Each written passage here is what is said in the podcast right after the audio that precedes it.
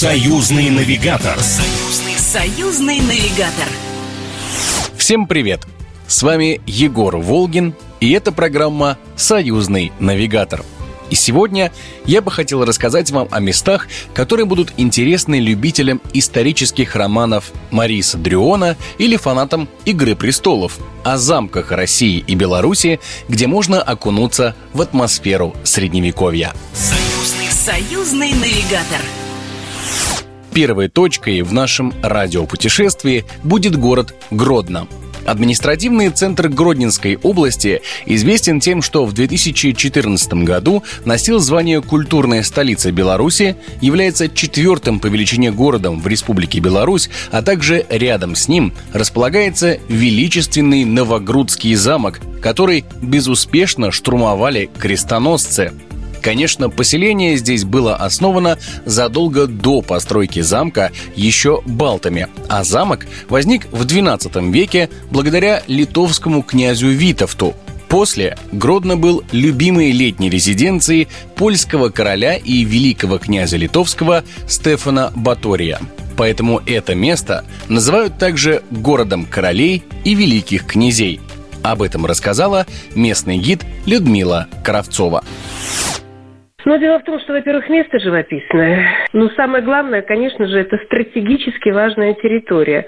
Потому что это рубежный город. Он и называется так, если, скажем так, топоним трактовать, Гродно огораживать, городень. То есть тот, который лежит на границе, огораживает рубежи чего-то. Поэтому, конечно же, он ему придавал еще такой политически важный аспект. Ну и в целом, как я сказала, влюбился в сам ландшафт, в людей, в эту поле полиэтничность, полинациональность, потому что там проживало великое множество всевозможных этносов и разных религиозных конфессий, которые исповедовали эти люди. Ну и потом добились того, что каждый четвертый сейм даже Речи Посполитой проходил в Гродно. Любители погулять по средневековым замкам из России и Беларуси приезжают сюда преимущественно из Минска, поэтому добраться до Гродно проще всего именно оттуда, уверена Людмила Кравцова. Конечно же, это может быть автобус, автотранспорт, прямое сообщение поездом есть, много маршруток всевозможных. Если, скажем, индивидуальные туристы, то они могут по прилету, приезду в город Минск, тоже каким транспортом добирается, сесть на маршрутку и приехать в город Гродно. Ходят автобусы Минтранса еще дополнительно. Ну и, как я сказала, ЖД-сообщения существуют. Но перед тем, как ехать в Гродно, нужно заранее подумать о том, где остановиться потому как в городе постоянно много туристов, и все гостиницы бронируются задолго до приезда гостей. Но если вы заблаговременно займетесь этим вопросом, то сможете расположиться в исторической части города, рассказала Людмила Кравцова. Есть у нас определенные трудности, потому как гостиницы бронируются задолго до приезда. Их не очень много. Крупные гостиницы у нас, которые помещают, скажем так, автобус туристов, порядка там 45-50. Это, конечно, гостиница «Турист», это гостиница «Славия», это «Неман». При каждой гостинице, вот этой вышеназванной, есть еще апартаменты. Апартаменты размещены на исторических улицах, то есть выкупленные исторические здания реконструированы, и сегодня вот эти апартаменты, созданные хозяевам, могут принимать туристов. Поэтому их у замков достаточное количество. Помимо замков, которые являются живым воплощением истории, в Гродно есть много уникальных объектов, которых нет нигде. Почти каждый из них носит приставку «старейший», и их тоже обязательно стоит посмотреть, уверена Людмила Кравцова. Потрясающая Борисоглебская церковь. Церковь начала XII века. Просто это единственный сохранившийся объект Гродненской школы архитектурной. То есть со всеми вытекающими. Это и голосники сохранились, и плитка майоликовая сохранилась. Много чего, которое вот именно раскрывает вот те особенности. Ее обязательно глубочайше намоленное место. В городе Гродно старейшая аптека на белорусской земле. Езуитская еще аптека, она расположена возле фарного костела. Есть музейная комнатка, где, в общем-то, собраны артефакты вот этой всей деятельности. Не только езуитская, уже и потом последователей, фармацевтов.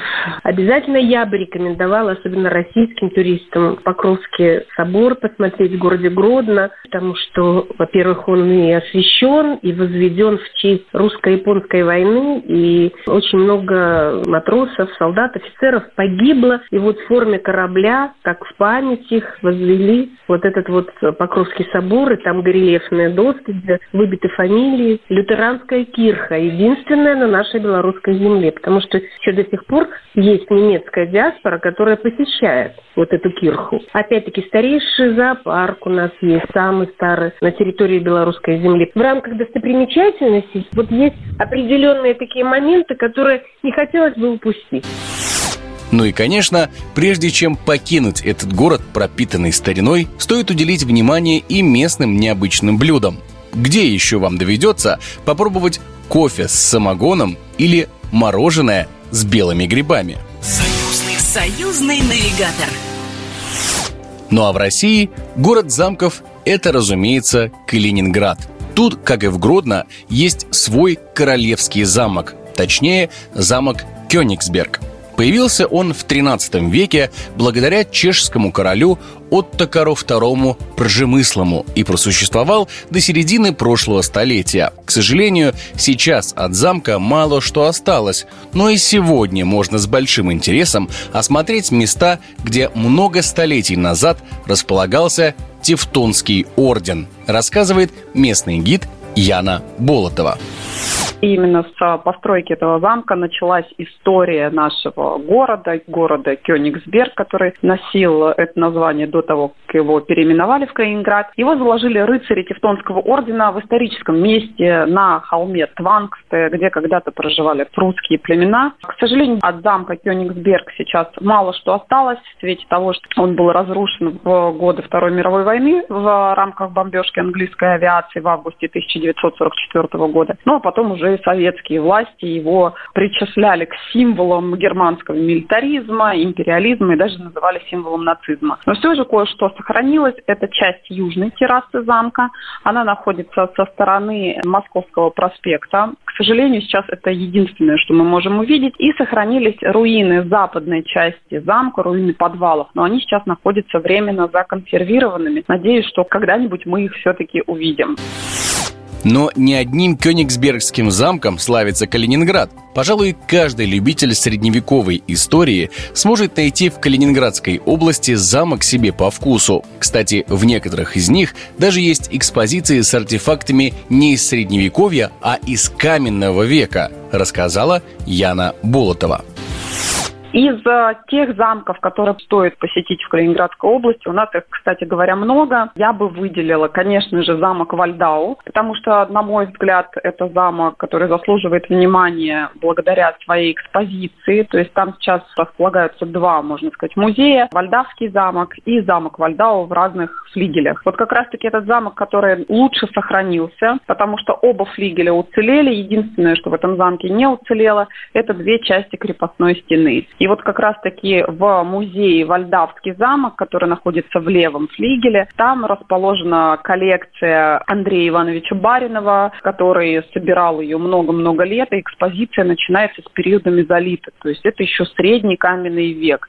Также я бы рекомендовала замок Шакин. К сожалению, он не так хорошо сохранился, как тот же Вальдау, но в целом это сейчас очень популярный туристический объект. Тоже у него такое хорошее место районе, он находится недалеко от аэропорта, плюс рядом есть еще такой объект, как сыроварня Шайкендорф, то есть, ну, вот эти вот два объекта можно совместить. Еще я бы выделила мои любимые замки. Это замок эм, Рагнит и замок Бранденбург.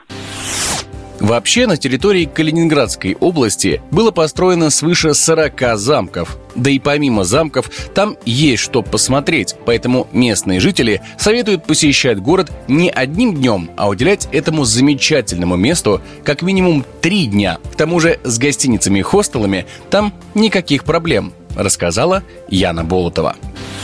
Я бы рекомендовала все-таки не одним днем, хотя у нас и прилетают тоже гости на один день, я бы рекомендовала дня три. Мои, по крайней мере, экскурсанты чаще всего прилетают именно на три дня, и, как правило, это пятница, суббота, воскресенье. Первый день обычно это обзорная экскурсия по Калининграду, второй день, например, побережье, третий день это обычно как раз и кирхи и замки. Остановиться можно и в Калининграде, в центре города, очень много отелей, хостелов и э, различных квартир. Некоторые экскурсанты, это, кстати, такая уже популярная практика, останавливаются, например, на один день в Калининграде, на следующий день переезжают, э, например, в Зеленоградск, это самый популярный город сейчас после Калининграда в рамках туризма, и третий день, например, город Светлогорск. Уникальный город, который находится прямо в сосновом лесу, очень живописное место, и тоже, кстати, рекомендовала его бы к э, посещению.